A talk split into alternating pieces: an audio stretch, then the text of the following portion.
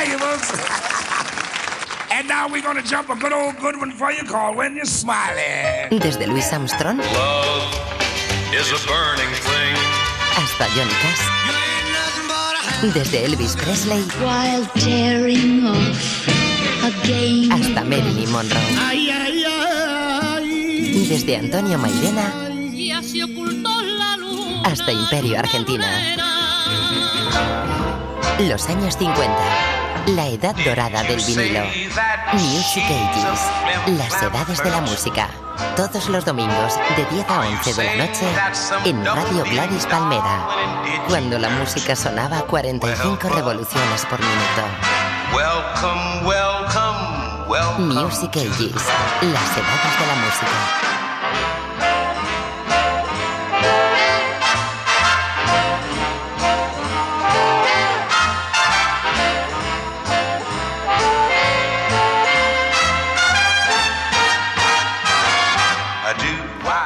Saludos, muy buenas noches y bienvenidos. Saludos eh, de Fernando Valcárcel en esta nueva etapa de Music Ages, las edades de la música. Con la música y con las canciones interpretadas a mediados del siglo XX, grabadas en el siglo XX. Y la verdad es que en este fin de semana en el que estamos nosotros ahora mismo, este fin de semana de los enamorados, del 14 de febrero, y todas estas cosas, la verdad es que baladas eh, en aquella época se hacían y muy buenas. Algunas vamos a escuchar, pero hoy, entre otras cosas, eh, nuestras biografías, nuestra biografía, por ejemplo, va dedicada a un grande, bueno, como todos, todos son grandes, y es en este caso el gran Jorge Negrete. Nos dedicaremos un poco a la música mexicana, aunque tendremos bastante hoy también de música que tiene que ver o que tiene raíces latinas y también dedicaremos un poquito de nuestro tiempo a escuchar, eh, por ejemplo, a gente como Sammy Davis Jr. o también a Ray Charles, entre otros, ¿no? Un puzzle realmente variopinto hoy en nuestro Music Ages, las edades de la música. La semana pasada lo hicimos y hoy lo vamos a volver a hacer. Empezar de nuevo con Nat King Cole. ¿Por qué? Bueno, pues porque precisamente hoy hace exactamente 48 años que falleció Nat King Cole. Murió un 15 de febrero de 1965. Murió de cáncer de pulmón. Decían que era un fumador empedernido. Algunos datos de Nat King que podemos decir que su padre, Edward Coles, era carnicero y como otros muchos eh, artistas de la época, su padre tenía que ver con la religión, en este caso era diácono de la iglesia bautista. Su familia se trasladó a Chicago cuando Nat era todavía un niño y allí su padre se convirtió en ministro de, de esta iglesia. Y su madre, que se llamaba Perlina Adams, era la encargada de tocar el órgano en la iglesia. Fue la única maestra de piano que tuvo Nat en toda su vida. Aprendió tanto jazz como música gospel, sin olvidar, lógicamente, lo que también le enseñaba su madre, que era la música clásica. Bueno, pues la familia vivía en eh, el barrio de Bronzeville y que era famoso en los años 20 por su vida nocturna y por sus clubs clubes de, jazz. Y Nat visitó con frecuencia estos locales escuchando pues a gente como por ejemplo Louis Armstrong. ¿no? Bueno, pues como decimos, hoy se cumplen nada más y nada menos que esos 48, no, 49 años, perdón. eh, no, estábamos, no, 44 años. Vamos a. Las matemáticas a veces nos fallan. 44 años de la muerte del gran Nat King Cole. Bueno, pues como hemos dicho, la semana pasada empezamos con él, pues sí volvemos a empezar con él para eh, tener un recuerdo de nuevo. Aunque un día dedicaremos nuestro espacio de biografías precisamente a este músico norteamericano. Vamos a escuchar, eh, para empezar, a Nat King Cole con este Anytime, Any Day.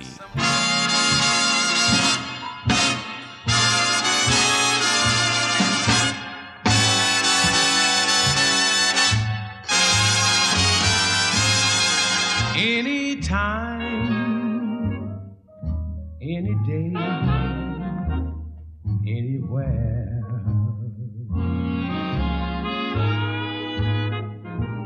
Say the word, you'll be heard. I'll be there.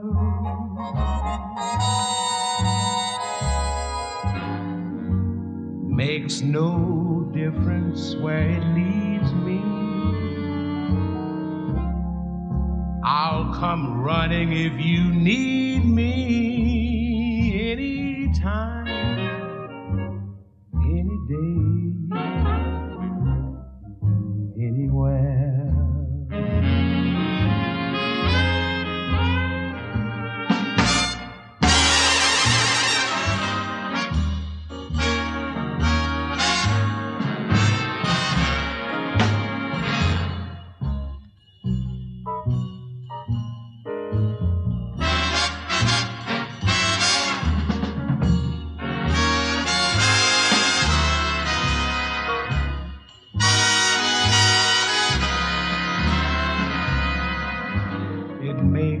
no difference where it leads me. I'll come running if you need me anytime,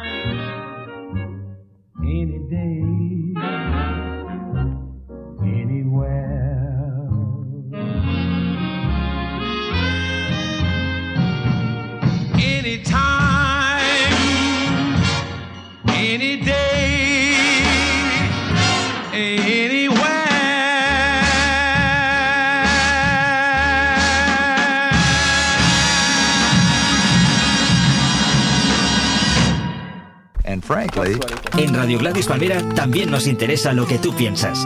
Deja tus opiniones, comentarios y sugerencias en el libro de visitas de radiogladispalmera.com. radiogladispalmera.com Vamos a seguir escuchando música de aquella época y que tiene relación con Nat King Cole. ¿Por qué? Pues porque Nat King Cole, lógicamente, como decimos, era un gran pianista de, jazz. Bueno, pues entre otras cosas, entre otros lugares o con otra gente que interpretó o que trabajó, uno era el gran Lionel Hampton. Bueno, con él estuvo Nat King Cole tocando el piano. Y Lionel Hampton va a ser el que vamos a escuchar nosotros ahora mismo, que nació en eh, Louisville el 20 de abril de 1908 y falleció en el año 2002 falleció en, en, Nueva York.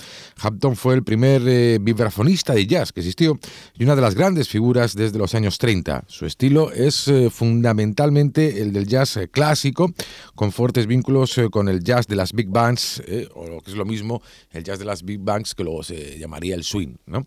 Bueno, pues Hampton comenzó como batería, tocando en su juventud con los Chicago Defender, y su gran ídolo era un tal Jimmy Bertrand, un batería de los años 20, y Hampton tocó en la costa oeste con numerosos grupos, con el que hizo su primera grabación ya en 1929. Bueno, pues vamos a... Bueno, durante un tiempo luego estuve también eh, acompañando a Louis Armstrong. Hay que ver eh, el nombre de Louis Armstrong eh, con cuántos músicos de la época está vinculado, o bien porque influyó, o bien porque tocaron con él, o bien simplemente porque era el ídolo de todos estos cantantes. Louis Armstrong fue una de las figuras más importantes de, la época musical del siglo pasado, del siglo XX. Bueno, pues vamos a escuchar a Lionel Hampton. Atención porque vamos a ponernos un poquito moviditos con este All Rock.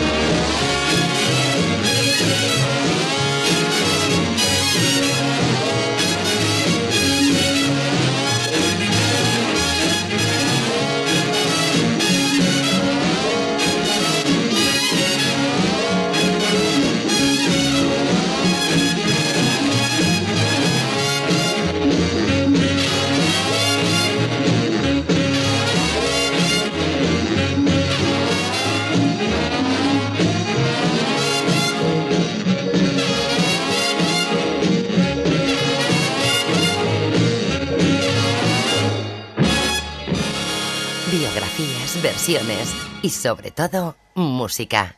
Music Ages, las edades de la música. Vamos a seguir con eh, dos eh, grandes eh, directores de orquesta y con, lógicamente, en aquella época, con esas grandes bandas. Una época en la cual las bandas tenían pues entre 20, 30 y hasta 40 músicos. Algo impensable que luego fue cuando el declive de las mismas, porque mantener una banda de esas características, eh, con esas giras, era realmente caro. Y luego pues fue cuando empezaron a nacer aquellos quintetos, sextetos, pero mantener a 30 o 40 personas y todos ellos grandes maestros era realmente complicado. Bueno, pues dos figuras muy importantes de, directores de orquesta, además que tenían a la música latina como un gran referente. Uno de ellos, le hemos escuchado muchas veces aquí, es nuestro, se llama Xavier Cugat, eh, que nació en Girona. Por cierto, que una anécdota es que Xavier Cugat era muy, muy, muy perfeccionista. Hizo un juramento que eh, sin una fecha determinada, que ahora no, no sé cuál era, eh, no, era, no se convertía en el violinista más famoso del mundo, lo iba a dejar. Pues bien, fue considerado por muchas, eh, bueno, pues como un buen violinista, simplemente, con lo cual él no quedó satisfecho con su progreso y dejó el tema del, violín. Aunque hay muchas versiones que afirman que cuando la moda del tango finalizó, trajo el hundimiento del viejo oficio de violinista, con lo cual hizo que la banda donde él trabajaba pues dejase ese tipo de música y el violín pues se fuese olvidando, ¿no? Pero así era de perfeccionista, Xavier Cugat. Bueno, pues vamos con una de las canciones interpretadas por Xavier Cugat y de las más versionadas en la historia de la música. Yo creo que todo el mundo, todas las bandas de aquella época versionaron esta canción que vamos a reconocer enseguida. Es El Manisero.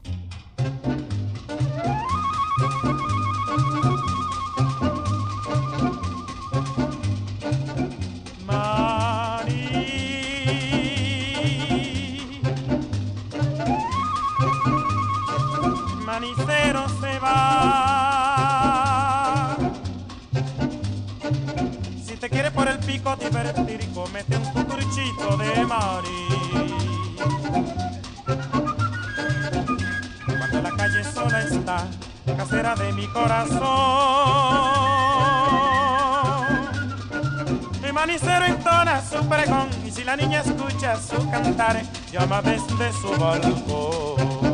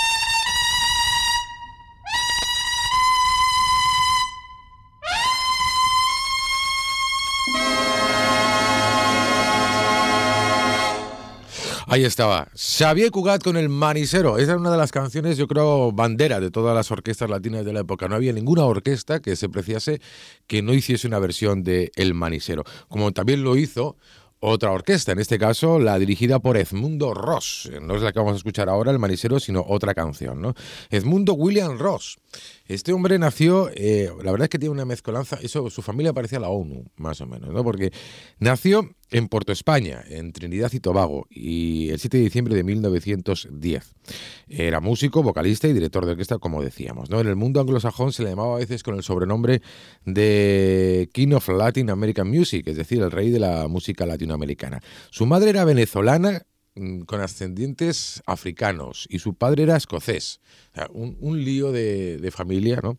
Aunque eso sí, eh, sus padres se separaron siendo él muy joven, por lo que se trasladó ya en el 27 con su madre a Caracas, Venezuela, donde ahí ingresó después en la, academia, en la escuela militar, y por la que se le. una época en la que él empezó ya con eh, las aficiones musicales al entrar a formar parte de una banda militar donde tocó el bombardino. Bueno, pues este era Edmundo Ross. ¿Qué vamos a escuchar de Edmundo Ross?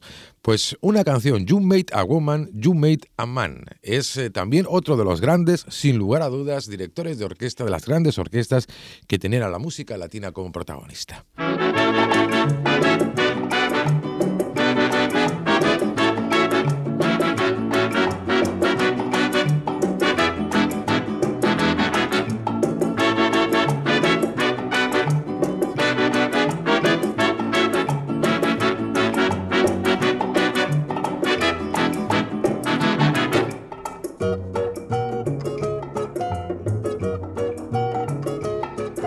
Male and female proceed like this a local dance and a goodnight kiss, a marriage license, and then, of course, lawyers' fees and a quick divorce. I know a man about 63, he lived alone and quite happily.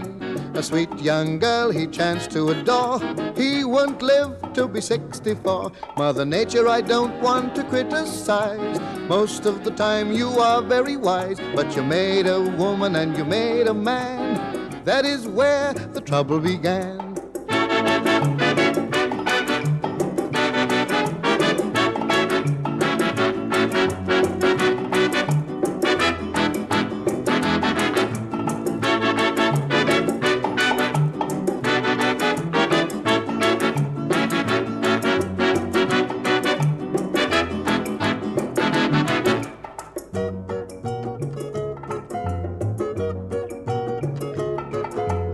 First came Adam, then I believe they took his rib and created Eve. To make the princess, they robbed the prince. She's been robbing him ever since.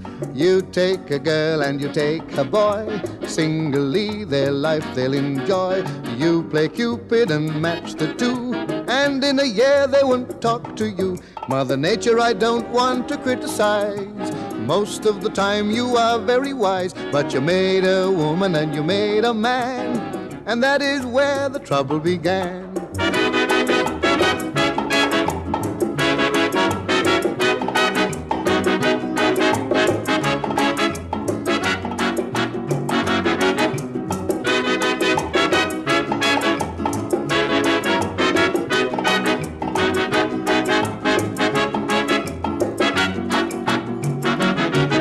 That is how it began. That's how it is today, and as far as I know, that's how it's going to continue. Ahí tenemos al gran Edmundo Ross y Xavier Cugat. Vaya, vaya pareja que hemos tenido de lujo aquí en Music Ages, las edades de la música. Vamos ya con nuestra biografía y seguimos hablando de música que nos llegaba por aquel entonces eh, latinoamericana. Hoy en nuestras biografías nos vamos a ir hasta México. You are enjoying Radio Gladys Palmera. Madrid 103.2 FM, Barcelona 96.6 y en internet. You can also connect to Radio Gladys Palmera. Depuis le monde entier at radiogladyspalmera.com. 10 años de Latin Spirit. En Music Ages, biografías. Vamos a irnos hasta, o vamos a comenzar, mejor dicho, nuestra historia en 1911. Es un año, eh, o ese año se puede calificar como sinónimo de escándalo en el mundo de la moda. Y es que nace una nueva prenda, la falda pantalón. Toda la prensa europea se hace eco de esta innovación. En Viena, por ejemplo, se ha difundido la noticia de que en la Cámara de los Diputados se interrumpió una sesión plenaria porque aparecía una joven vestida con la falda pantalón. La chica fue rodeada inmediatamente por una nube de curiosos parlamentarios y en San Petersburgo el director del Teatro María se vio obligado a colgar un cartel que decía Me veo en la obligación de impedir la entrada en mi teatro a todas aquellas jóvenes que vistan falda pantalón. Esto no significa un juicio por mi parte de la mencionada prenda, pero se sabe que en todas partes donde se lanza a la calle provoca sensación y provocan observaciones que podrían alterar la tranquilidad que debe reinar en una sala de espectáculos. El escándalo que produjo la falda pantalón en 1911. Bueno, pues ese año también tiene lugar un hito en el mundo de las exploraciones. El 14 de diciembre de ese año, el explorador noruego Roald Amundsen, de 39 años, al frente de un grupo integrado por cuatro hombres, pisa el Polo Sur por primera vez. Bueno, pues nos quedamos en ese 1911. Nace en Guanajuato, en la capital del estado mexicano que lleva el mismo nombre, Jorge Alberto Negrete Moreno, o lo que es lo mismo, Jorge Negrete.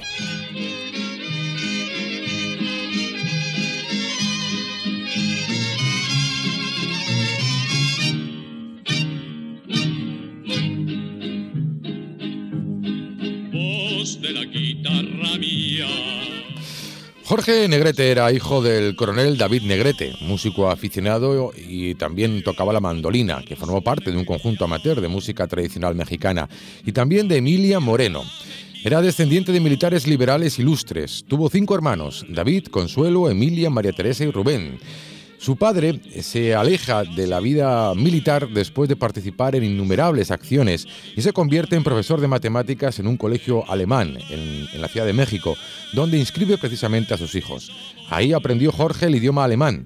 Con el tiempo aprendió también el inglés y el italiano y tenía conocimientos de nahuatl, era una lengua azteca que se hablaba en América Central y México. Cuando tenía 14 años, ingresó en el Heroico Colegio Militar, graduándose a los 18 años con las más altas calificaciones de su generación y con el grado de teniente de caballería y administración, es decir, intendencia del ejército mexicano. Allí aprendió a montar a la perfección, habilidad eh, de la cual con el tiempo haría gala interpretando al famoso charro mexicano en sus películas. Después trabajó en la fábrica de armas de la Ciudadela, realizando labores administrativas y estudiando la carrera de medicina que lo ayudó a ser el administrador general del Hospital Militar de Puebla.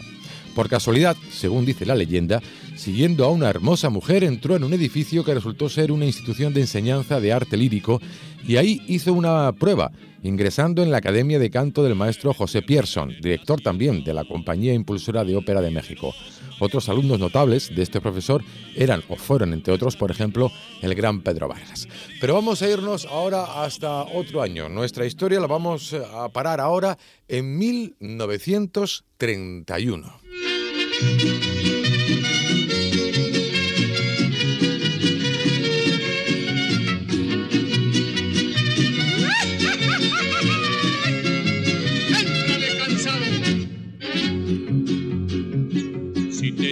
Que borracho vengo parrandero vino y parrandero. Ese año, el 14 de abril de 1931, repito, en España se proclama la Segunda República. Las elecciones municipales del 12 de abril de ese año arrojaron en el momento de la proclamación del nuevo régimen unos resultados parciales de 22.150 concejales monárquicos y apenas 5.875 antimonárquicos, quedando 52.000 puestos aún sin determinar.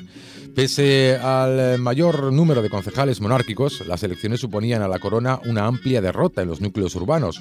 La corriente antimonárquica había triunfado en 41 capitales de provincia. Con estos resultados, los partidarios de la República consideraron tales eh, resultados como un plebiscito a favor de su instauración, de la República. El almirante Aznar, jefe del gobierno, presentó su dimisión y los ministros eh, Bugallal y La Cierva apostaron por hacer uso del ejército para mantener la legalidad.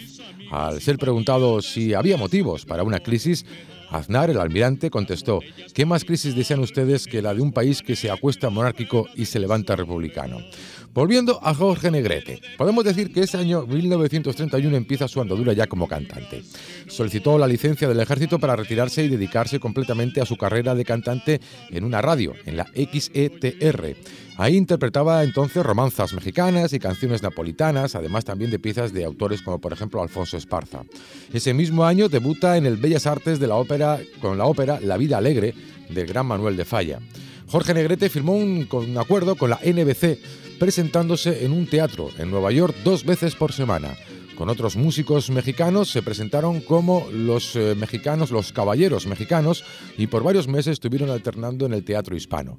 En 1936 también audiciona en el Metropolitan Opera House de Nueva York.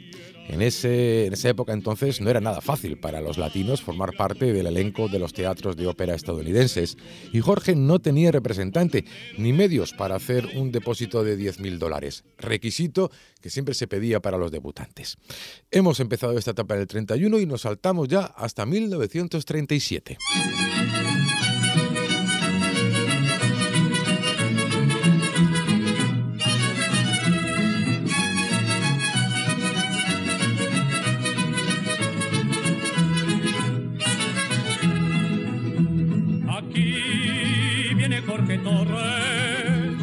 En plena guerra civil española y Guernica, por ejemplo, es arrasado por las bombas de los aviones alemanes. En el resto del mundo se habla de la muerte del magnate John Rockefeller, al que le faltaban dos años para llegar a los 100.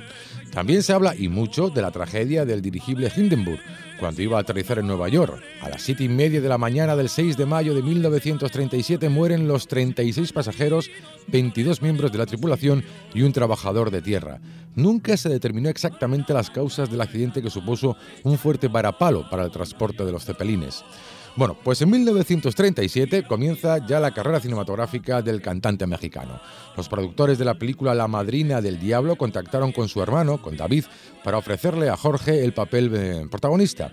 Él pidió licencia por 20 días en el Yumuri, que era un cabaret de Nueva York donde él actuaba, para viajar a México y rodar la película, al lado de María Fernanda Ibáñez, que era la hija única de Sara García. Se enamoraría de María Fernanda y con ella se iría a Nueva York a buscar fortuna. Él entonces era una figura incipiente, mientras que su madre, la madre de su novia, de su amada, Sara García, era ya toda una figura, y él quería sentirse a la altura de la hija de esta. Desgraciadamente, María Fernanda Ibáñez muere antes de que puedan volver a estar juntos. De regreso en Nueva York, conoció al productor de cine Jesús Grobas, quien le ofreció un papel protagonista en la película Huapango. Nuevamente de regreso a la capital mexicana, decidió participar en la película La Valentina, con Esperanza Baur. Esta fue además esposa de John Wayne. En ese mismo año, eh, vamos ya al 38, firmó eh, Caminos de Ayer, Perjura, El Fanfarrón, Juan Sin Miedo, Juntos pero no revueltos y El Cementerio de las Águilas. Y durante la grabación de Perjura, por cierto, conoció a Marina Tamayo, quien se convertiría en su novia, pero luego esta se casaría con otro, con otro hombre que no era él. Nuevamente, de regreso en Estados Unidos, consiguió un contrato junto con otros actores latinos en la compañía 20th Century Fox para filmar películas en español en Hollywood, pero actores estadounidenses temerosos de los nuevos artistas obstaculizaron la propuesta y tuvieron que regresar a Nueva York. En el set de filmación de La Valentina en 1938 había conocido a la actriz y bailarina Elisa Christie. Nacida en México en 1917, eh, era hija también de una actriz de aquí, mm, barcelonesa, Elisa Aspero, y, del actor español Julio Crochet, el mejor conocido como Julio Villarreal. Bueno, pues con ella se encontrarían después en Nueva York por casualidad, cuando Elisa participaba en una gira de la compañía de danza regional UPA APA. Fue en esa ciudad que reiniciaron el noviazgo interrumpido durante el rodaje de la película Juntos pero no revueltos. Vamos a entrar ya en la década de los años 40. Vamos hasta 1940.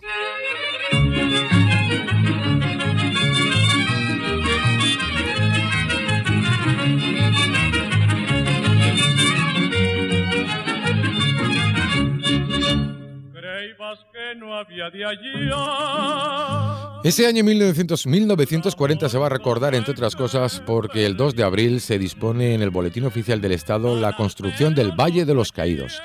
También, en los primeros meses de ese año, nace la muñeca Mariquita Pérez. Cuesta 95 pesetas. Tenía incluso un guardarropa propio. Además, fuera de España nace un nuevo personaje de dibujos animados. Era la apuesta de la Warner y era un conejo llamado Box Bunny. Aunque para la historia pasará ese año, en Endaya tuvo lugar el famoso encuentro entre Francisco Franco y Hitler. Fue el 23 de octubre de ese año 1940. Bueno, pues bien, ese año vamos a volver a Jorge Negrete, viaja a Miami con un contrato de trabajo y se casó con Elisa, el 28 de marzo de ese año, siendo testigo el cónsul de México en el estado de Florida. Se rumoreó que Jorge tuvo que solicitar ayuda al consulado mexicano, pues tenía una su visa estaba vencida e iba a ser deportado. El hecho es que Elisa, que entonces trabajaba en La Habana con sus tíos y su prima Alita, viajó para casarse con Jorge sin el consentimiento de sus familiares. Se mudaron a Nueva York por un tiempo, donde Jorge trabajó en el pequeño centro de espectáculos de ambiente latino Habana Madrid, al lado de Desi Arnaz, alternando su trabajo como traductor también de canciones mexicanas al inglés para la Southern Music. Con ella tendría a su hija, Diana Negrete. Por esos días tuvo la primera recaída grave de su afección hepática y por falta de recursos no pudo atenderse debidamente. Muchas de las películas que protagonizaba Negrete en aquella época de manera similar a los videoclips musicales de la actualidad estaban orientadas siempre a hacer promoción de las canciones que en voz de Charro Cantor eran éxitos rotundos.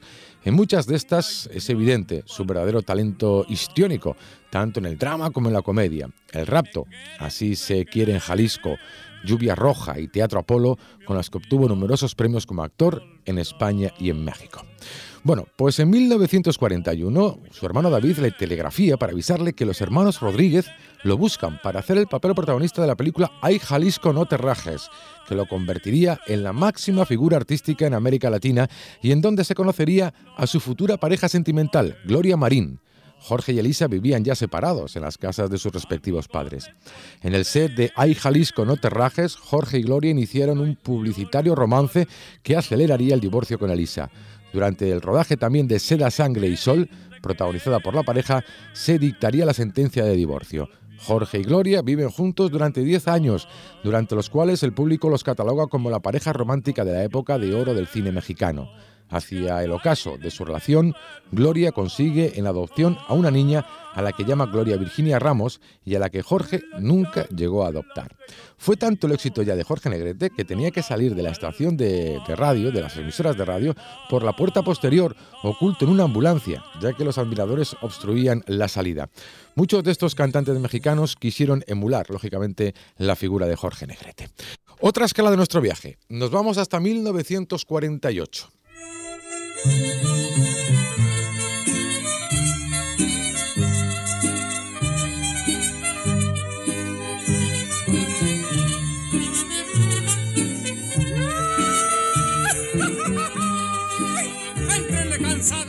Bueno, pues eh, 1948 es el año en el que nace el Estado de Israel. La producción mundial de petróleo ha pasado de 285 millones de toneladas en 1939 a 470 millones, por ejemplo, este año. En la actualidad es de 4.500 millones, nada más y nada menos. La Columbia Records aporta al mundo de la música una innovación en la industria discográfica. El vinilo reemplaza los discos de cera endurecida y el microsurco destierra al surco normal. Pues ese año, vamos, repito que estamos en 1948, el 31 de mayo, Jorge Negrete llega a España a rodar Jalisco Canta en Sevilla, que fue la primera película que hizo con Carmen Sevilla. Las fans en el aeropuerto de Madrid le arrancaron todos los botones del traje. Los desmayos y los miles de admiradores obligaron a la policía a escoltarlo, acompañado de su hermano y representante, y en la prensa corrió esta frase de Jorge Negrete. Pero bueno, es que en este país no hay hombres y creo que alguien respondió, no, la mitad somos hombres y la otra mitad mujeres y lo pasamos muy bien. Y luego le dio una bofetada. En su libro, Mis primeros 40 años, el gran tenor Plácido Domingo denominó a Jorge Negrete como el non plus ultra, es decir, no hay más allá. Cuentan que en España solamente dos mexicanos han literalmente parado el tráfico, Carlos Arruza y Jorge Negrete. Pero en el caso de este último, algunos historiadores de la cultura popular llamaron al fenómeno en España la revolución negretista. Estuvo casado hacia el final de su vida con María Félix, a quien ayudó a comprar y remodelar una finca del sur de la Ciudad de México, además de solventar también su altísimo nivel de vida. Su actividad sindicalista, contrariamente a lo que sucede en la mayoría de los casos, le hizo gastar grandes cantidades al construir la clínica de actores y donar, con su propio dinero, el precio donde se ubica el edificio de la asociación. La boda con María en la finca de Catipuato fue considerada como la boda del siglo en México. Al evento asistieron las celebridades más connotadas del espectáculo, además de personajes del medio intelectual como Diego Rivera o Frida Kahlo, Octavio Paz.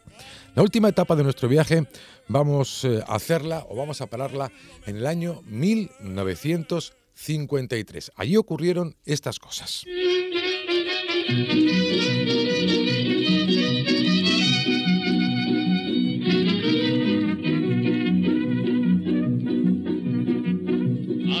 de mi al nombrarlo lo primero, lo primero que hay que hacer. Ese año finaliza la guerra de Corea en el 53 y Charles Chaplin rompe con Hollywood. Después de 40 años en Estados Unidos se instala en Suiza. Su marcha fue debida al acoso del FBI por considerarle un comunista. También debemos recordar la hazaña de Edmund Hillary, quien corona la cima del Everest por primera vez en la historia. Mientras, en el 53, aquí en España, se estrena Bienvenido Mr. Marshall, dirigida por José Luis García Berlanga y Juan Antonio Bardem, y el humorista gráfico Mingote publica el primer chiste en La Codorniz. Bueno, pues ese año Jorge Negrete fallecía el 5 de diciembre. 53, repito, en la ciudad de Los Ángeles, en California, a causa de una enfermedad crónica originada por una hepatitis C contraída en su juventud, de la que ya hemos hablado. Nunca bebió alcohol y en cambio fumó toda su vida, sin que esto afectase a su voz. Ese día fue declarado de duelo nacional y se guardaron cinco minutos de silencio en todos los cines del país. Solamente en el aeropuerto de Ciudad de México se aglutinan cerca de 10.000 personas. Una valla humana de cientos de miles de admiradores bordeaba el trayecto del Teatro de Actores, hoy Teatro Jorge Negrete, hasta el Panteón Jardín, al sur de la ciudad. En muchas ciudades de Iberoamérica se veían moños negros en las ventanas. Bueno, pues a los pocos días, Jorge, eh, José Alfredo Jiménez, Luis Aguilar, el trío Calaveras, Amalia Mendoza, Antonio Badú, entre otros muchos artistas, le rindieron un, un tributo en un cortometraje musical. Estos son algunos datos de la vida del gran músico, del gran cantante mexicano Jorge Negrete. Luego, dentro de un instante, vamos a escuchar una canción completa del gran cantante Charro.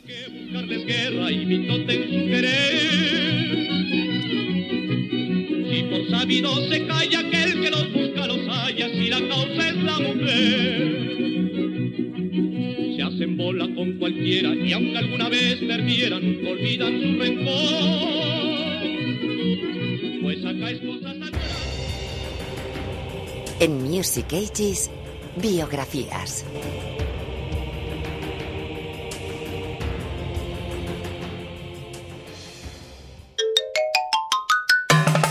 24 horas. Desde cualquier parte del mundo. Agenda, noticias, programación, descargas, podcast.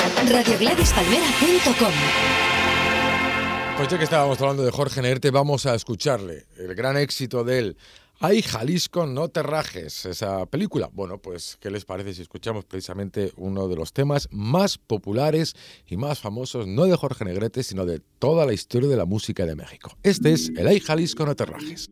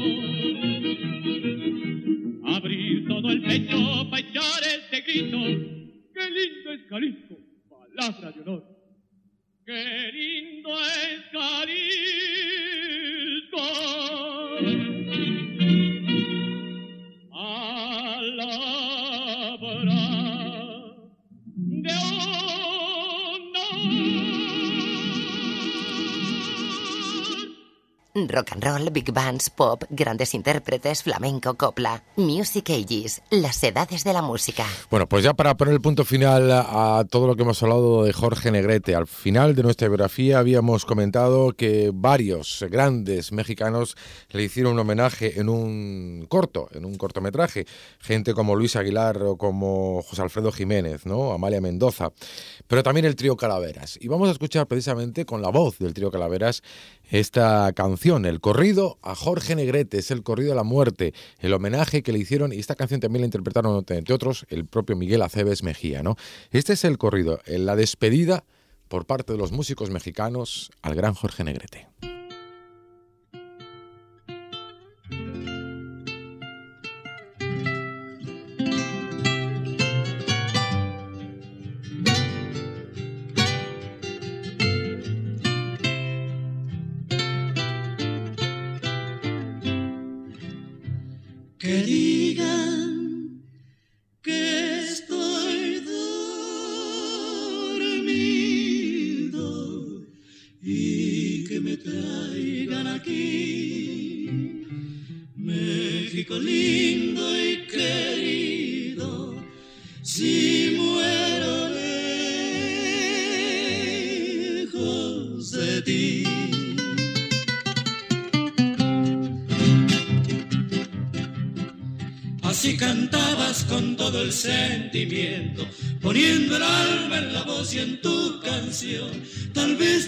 El cruel presentimiento metido en lo más hondo allá en tu corazón.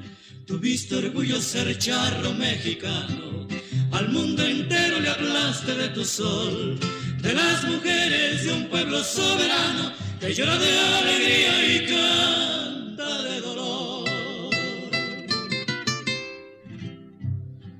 que me entierren en la sierra, al pie de los magueyales, y que me cubra la tierra, que es cuna de hombres cabales.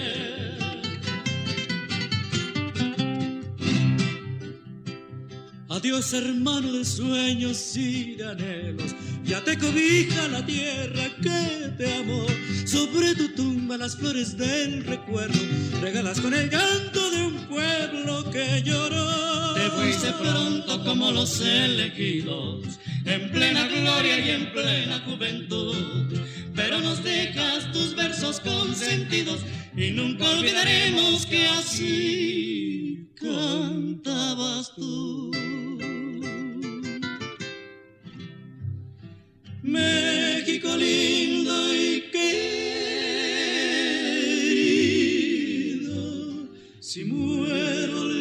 de ti, que digan que estoy dormido y que me traigan aquí, que digan que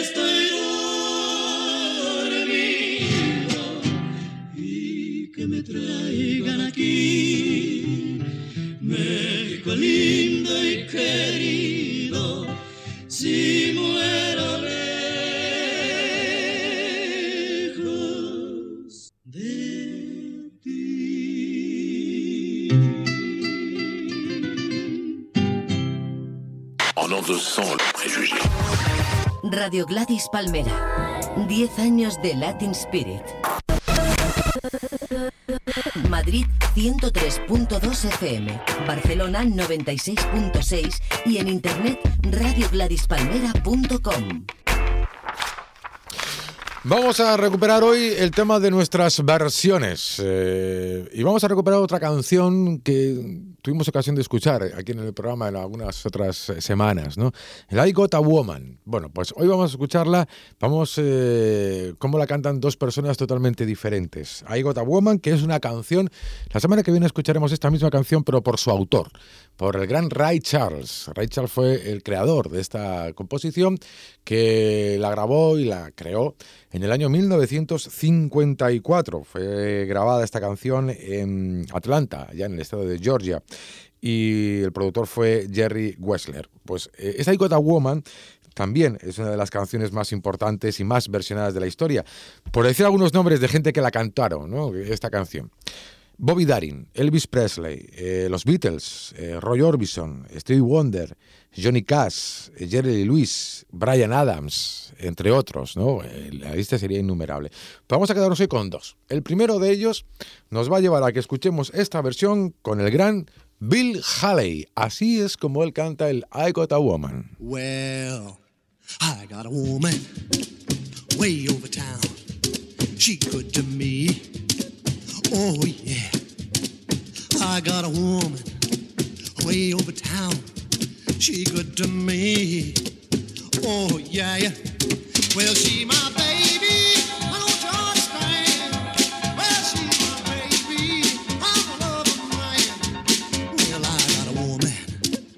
Way over town. She good to me. Oh, yeah. She saves a loving early in the morning but just for me. Oh, yeah. Saves a loving early in the morning just for me. Oh, yeah. She saves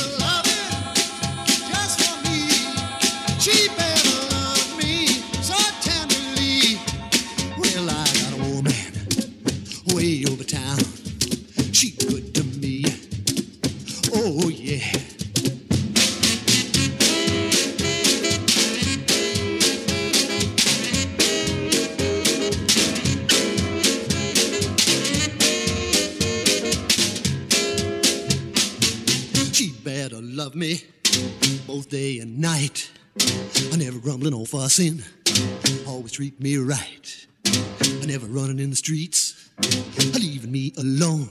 Don't you know a woman's place is right down now They're in a home. I got a woman way over town. She good to me. Oh yeah. I got a woman way over town. She good to me. Oh yeah. Well, she my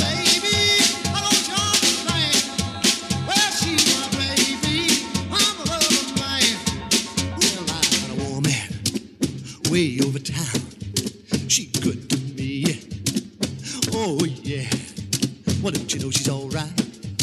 Don't you know she's alright? Biografías, versiones y sobre todo música.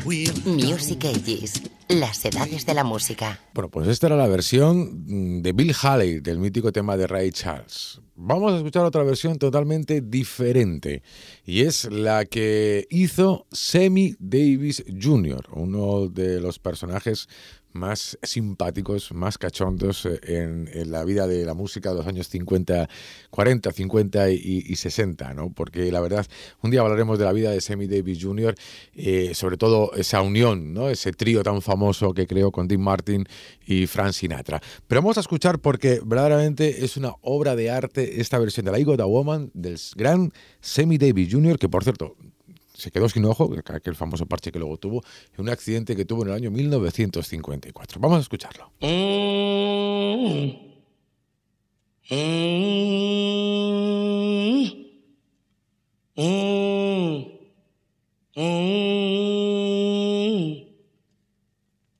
Don't you know that a woman way over town. She good to me. Oh yeah, I got a woman. She way over town. She good to me.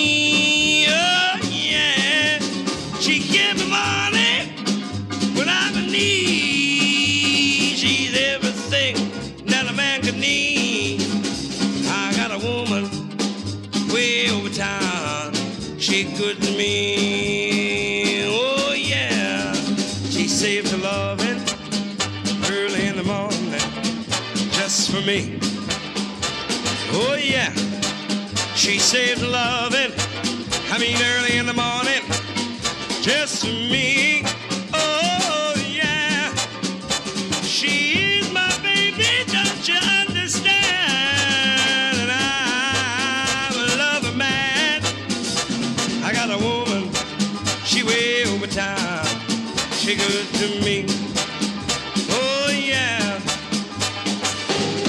She always with me, both day and night. Never fusses or grumbles, always treats me right. Never walking in the street, huh? Leaving me alone. As she knows a woman's place. It's right there now in my home. I got a woman way over town. She's good to me. Oh, no, oh, yeah.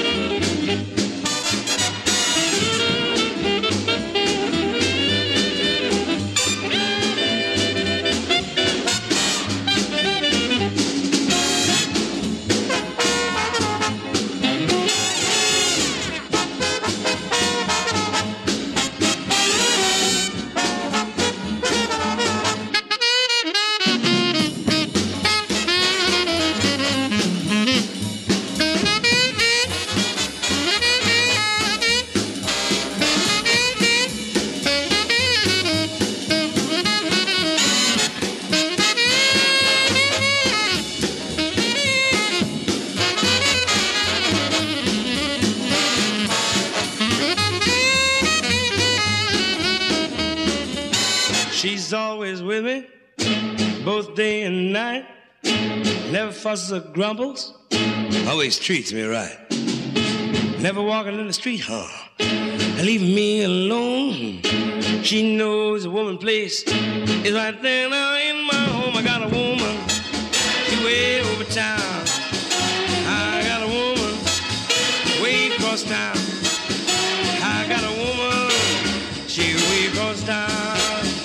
You know she all right? She all right, she all right. Yeah, that woman is right. Ray Charles told me she right. Lord, you know she right. Lord, Lord, she right. Mm, oh, hey, well, all right now. What I say, what I say. Oh, what I say, En Radio Gladys Palmera también nos interesa lo que tú piensas. Sí, ¿quién habla? Por eso, deja tus opiniones, comentarios y sugerencias en el libro de visitas de radiogladispalmera.com. Radiogladispalmera.com Bueno, pues eh, el I Got a Woman era la canción que hemos escuchado versionada por Bill Haley y por Sammy Davis Jr. Habíamos dicho que era una canción que compuso en su momento en 1954 el gran Ray Charles. Escucharemos esta canción por él. Pero ya que hemos hablado de Ray Charles y estamos en la recta final de nuestro programa, ¿qué les parece si escuchamos un- una joyita de este gran músico norteamericano? Ain't That Love. Vamos a escuchar a Ray Charles. Now, baby, when you sigh, I wanna sigh with you. When you cry, I wanna cry some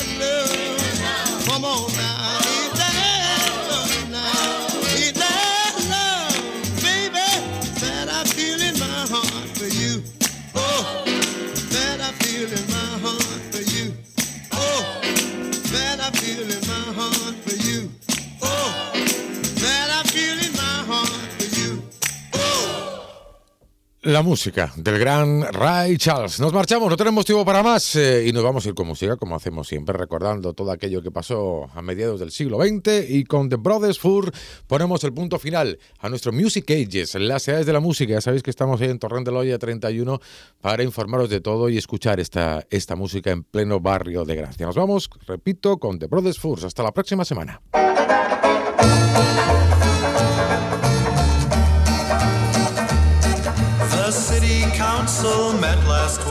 The vote was four to three to burn the hometown depot down and build a factory. To take that stretch of history and tear it off the map. To melt old engine number nine and turn it into scrap.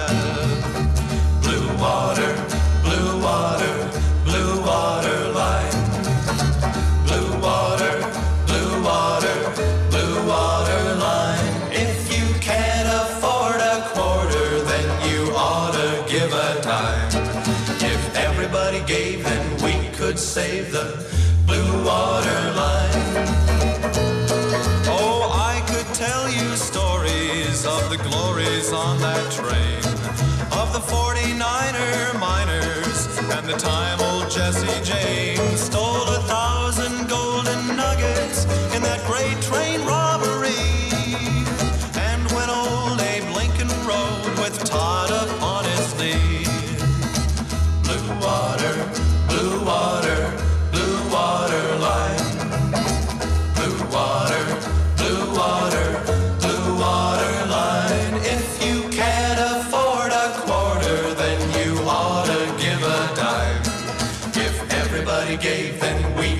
save the